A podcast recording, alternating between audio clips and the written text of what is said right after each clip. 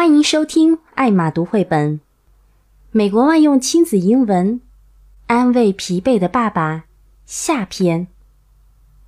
Don't let yourself down，不要灰心。Do it after resting a little，休息一下再做吧。Even if you're busy, don't forget to eat，即使很忙，也不要忘了吃饭哦。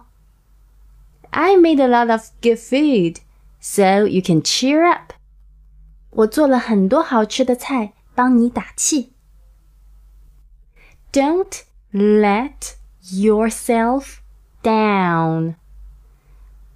Don't let yourself down. Do it after resting a little.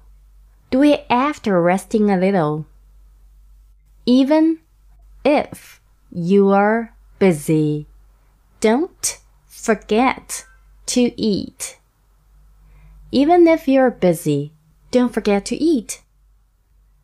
I made a lot of good food, so you can cheer up.